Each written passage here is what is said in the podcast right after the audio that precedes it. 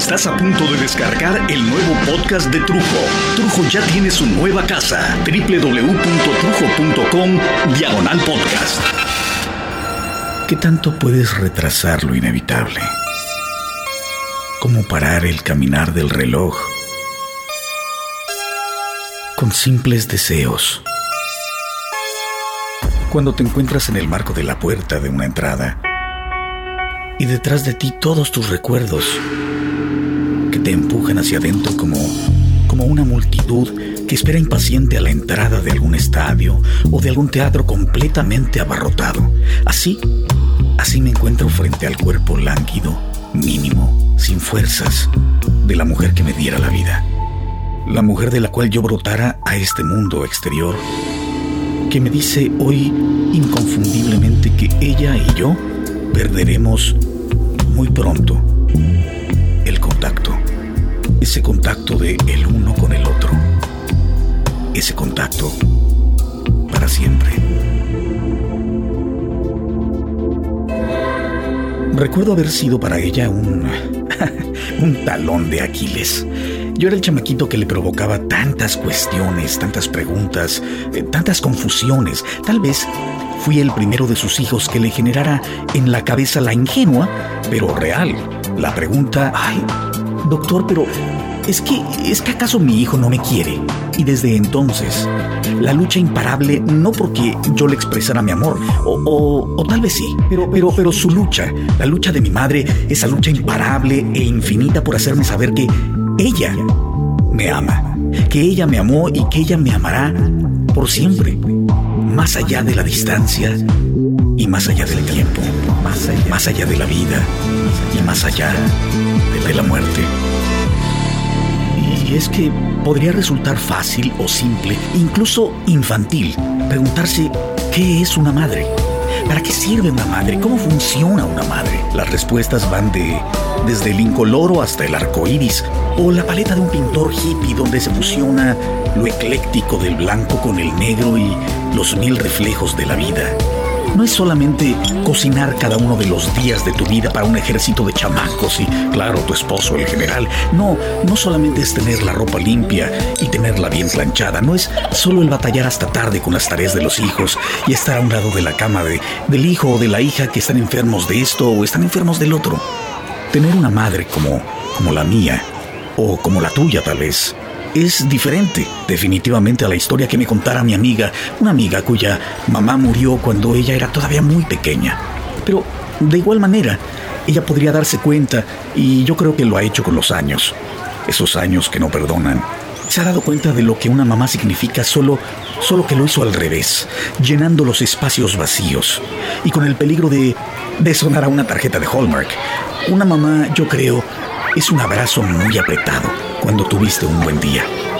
Una mamá es una presencia silente pero cálida cuando te lastimaron el corazón y solo deseas morir de tristeza. Una mamá es una sopa caliente en una tarde fría. Una mamá es una enfermera perfecta, constante, con alcohol, mertiolate y algodón cuando traes una rodilla raspada. Una mamá, es una mueca de enojo cuando, cuando haces tu primer acto indebido con el sexo opuesto. Una mamá es un gesto de tristeza enorme cuando le mientes y hasta tú te diste cuenta que, que la defraudaste. Una mamá. Una mamá. Es la maga que cura con un beso, un machucón. O es una paramédico que vuela para llevarte a la sala de emergencias cuando tuviste un accidente. Una mamá. Es tu confidente eterna para los grandes secretos. Una mamá es una terrible juez alcahueta. Es un ser celoso cuando alguien trata de alejarte de ella.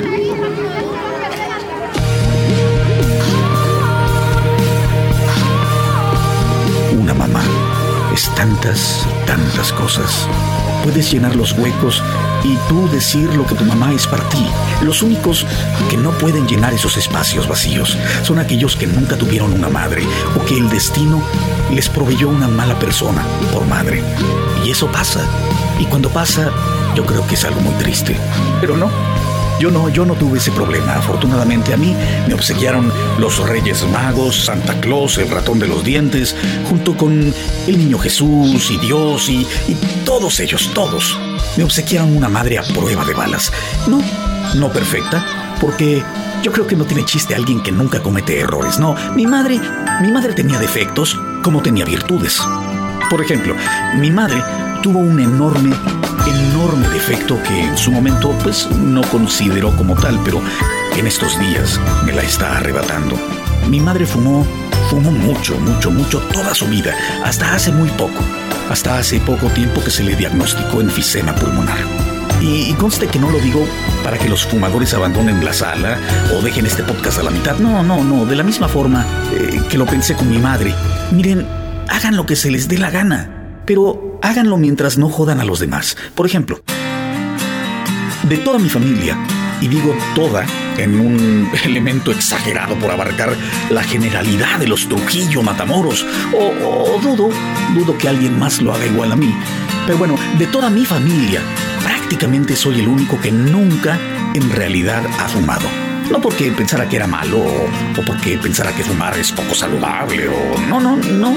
Simplemente no fumé porque que no se me antojó. Mis hermanas y mi hermano fuman bastante. Mis tías, mis tíos, los abuelos.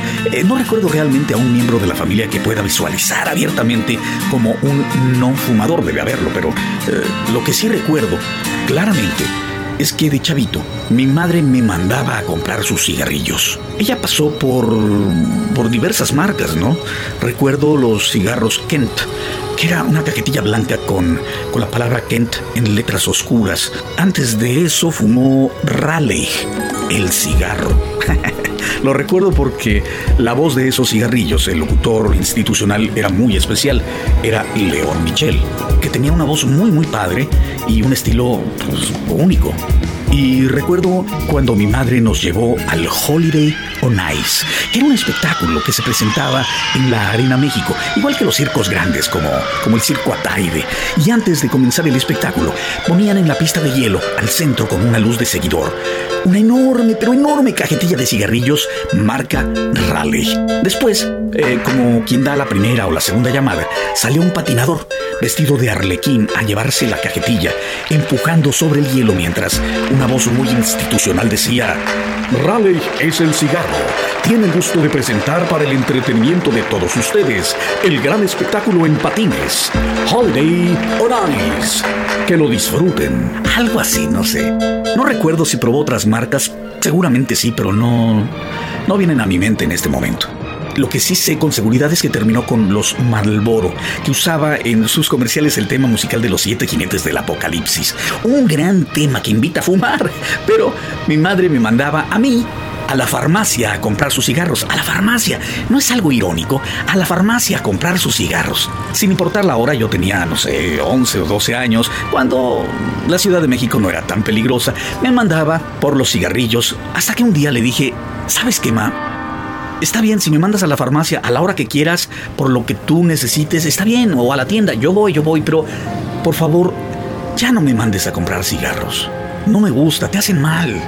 Entonces mi madre me respetó esa forma de pensar y nunca más, no recuerdo que nunca más me pidiera ir a comprar sus cigarros. Y algo parecido me sucedió con mi esposa. Hubo un momento en que por exactamente la misma razón le dije, mira mi cielo, eres mi vida con mis hijos y, te amo. Y, yo me parto el lomo porque en esta casa no falte nada, ¿no? Nada de nada. Lo único que te pido es que no me pidas que te compre cigarros. No uses el dinero que yo traigo para alimentos o para el techo, para la protección de mi familia, para comprar algo que yo sé que te hace mal, que yo sé que te va a matar. No sé, palabras más, palabras menos porque siempre he pensado que es como usar el dinero de, la leche del bebé para comprar marihuana o cocaína. Al menos es lo que sentí siempre, ¿no? Métanse lo que quieran, pero no incomoden a quienes estamos a un lado de ustedes. Hagan lo que quieran, pero no jodan a las personas que los amamos. Y es que yo sé que resulta muy fácil decir, es mi vida y es mi salud y ya sé que todos vamos a tenernos que morir algún día de algo, ya lo sé, pero eh, el día que a ustedes les diagnostiquen cáncer por fumar, eh, de la misma forma que el día que me digan que, que, alguien le dio un infarto por una sobredosis de, alguna droga, eh, lo que menos quiero escuchar es que te envenenaste con mi ayuda con lo que yo te daba para estudiar o el dinero que te daba para comer, el dinero que recibías para vivir, con eso pagabas tu veneno. Lo que menos quiero es que, además de no estar de acuerdo con ello, tengo que cuidarte y tengo que pagar tus días últimos de vida en un hospital. O gastarme lo que tengo destinado para, para otras cosas. Para otra gente, tal vez para tus hijos. Para cosas importantes, muy importantes, en respiradores artificiales porque, porque no puedes dejar ese puto pinche cigarro. Perdón. Ya sé que todos pasamos por esto. Y que si no fuera por el enfisema pulmonar de mi madre, pues pasaría por otro síntoma, por otra enfermedad, tal vez en otro momento y en otra forma. Y que el solo hecho de ser un hijo o una hija y estar en la antesala de la muerte de tu propia madre, pues es lo que hace que resulte terrible el evento. Sé que el vivirlo a mi edad y a la edad de mi madre es, pues es algo bastante normal, pero no puedo dejar de pensar el haber escuchado a mi madre decir hace muchos, muchos años, cuando saliera el tema en diferentes momentos de su vida y de nuestra vida, que cuando ella falleciera no quería ser enterrada, ella quería ser cremada.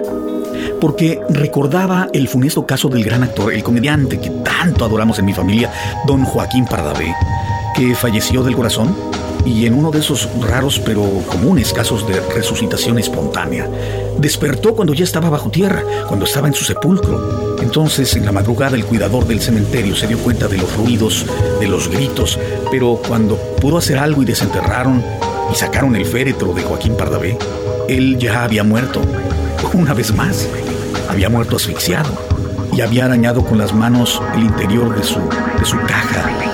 Y como en una historia de terror, de esas que les cuentan a los niños antes de dormir para asustarlos, todos hacíamos, ay, y ella decía, ay no, qué horror, qué horror. No, no, morir de asfixia debe ser lo peor del mundo. No, no, no. A mí que me cremen y nos hacía jurarle que, que así sería.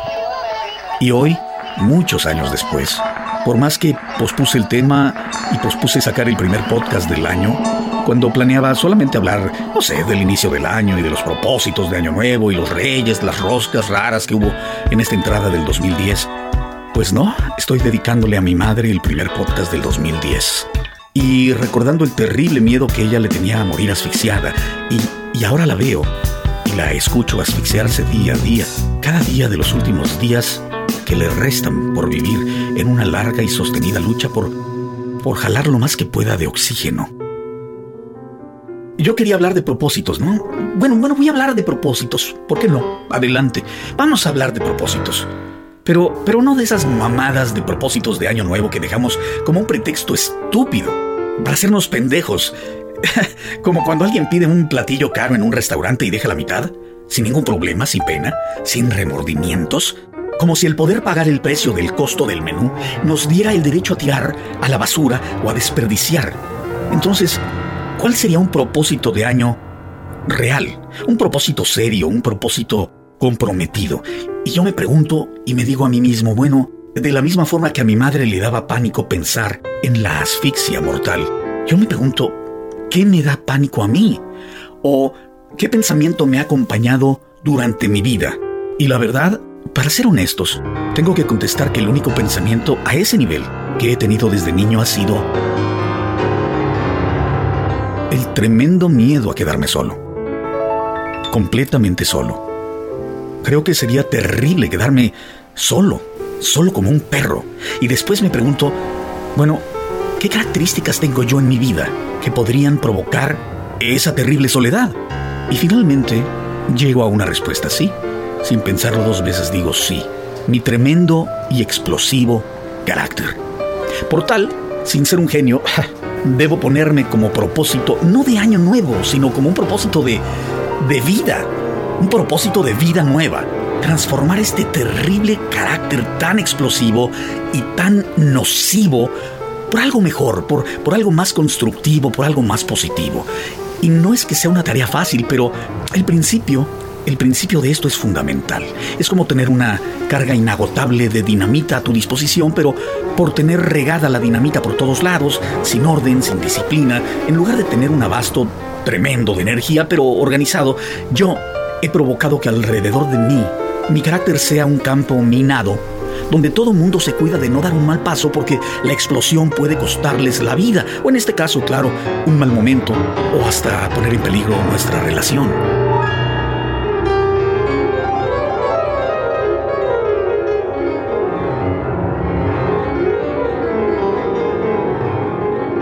Para la gente tan explosiva como yo. Es muy normal que mucha gente se mueva alrededor de uno con miedo. Y uno no se da cuenta. Tal vez uno lo ve, pero uno no lo entiende. De la misma forma que no entienden lo del cigarrillo los fumadores o la droga los drogaditos. Exageran, dice uno. Pero los que te rodean, llega un momento que prefieren evitarte a enfrentarte con el riesgo de que estalles. Bueno, ya está. Ya está mi propósito de vida nueva. Ahora solo hay que llevarlo a cabo. de por vida. ¿Podremos hacerlo? ¿Será fácil? No, no lo sé. Dudo que sea sencillo, eh, como lo propongo, pero sería mucho más difícil ver cómo se aleja de mí la gente que tanto amo, esa gente que es tan necesaria para mí. Mi madre, este lunes 18 de enero, cumple 69 años de edad. No es una mujer joven, pero no es una mujer vieja. He visto en mi familia y en la familia de mis amigos y algunos familiares políticos mujeres nonagenarias. Un abuelo mío vivió hasta los 106 años de edad, pero claro, también he visto gente irse muy temprano de esta vida, de este mundo. Y mi vieja, mi vieja ha sido... mi vieja ha sido mi hermosa viejita, mi, mi mucha, mi mater, mi gordoloba, como tanto me gusta decirle. Con sus defectos y con sus virtudes, la mejor madre que pudiera yo haber deseado. Es una mujer llena de amor, llena de expresión, de quien he tomado el gusto por apachurrar a besos y abrazos a mis hijos sin contenerme, sin disculparme sin dejar duda alguna de cuánto los amo. De mi madre sacamos también esa vena artística y de su familia la bohemia, las risas. Mi madre escribió por años poesía, hermosa poesía. Declamó también para su público, que era su familia, sus amigos, mil veces y más. Mi padre, claro, del cual no estoy hablando en este momento, fue un extraordinario amigo, un gran proveedor, pero a mi madre me faltaron palabras para decirle a mi madre lo importante que siempre ha sido para mí. Cada vez que pude la papaché y la festejé, sí, pero es tanto lo que ella dio por mí y por cada uno de sus polluelos que no acabaría. No terminaría nunca si tratara de decirle en palabras y en regalos lo que ella representa para mí. Y, claro, por supuesto, nada podría acercarse a lo que siento. Así que lo que hago es tomar su mano, su manita, y besarla para que en ese beso yo pueda absorber en mi vano intento por quedarme con un poco de ella, en mi boca, en mi beso, en mis recuerdos, poder quedarme con un poco de ella y amarla de aquí hasta la luna y de regreso un millón de veces. Mami, te amo, mi cielo. Te amo, mami. Después un suspiro y luego el chasquido de un beso febril. Muñequita linda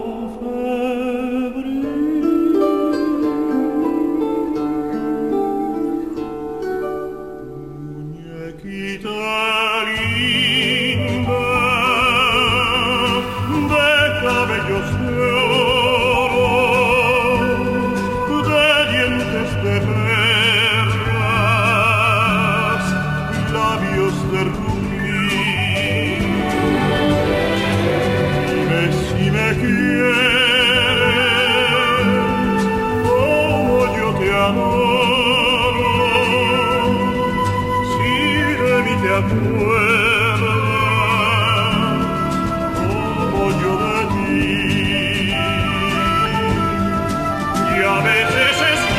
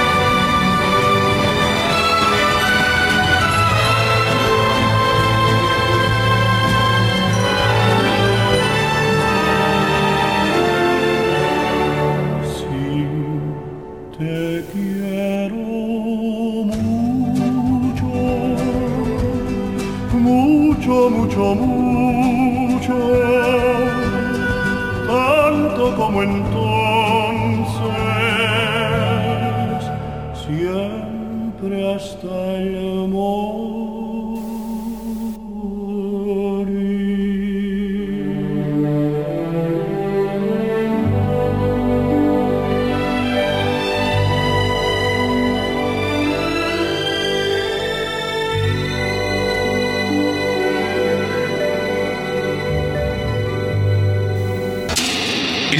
Una producción de Trujo, Los Impostores y No Más por Chingar Producciones.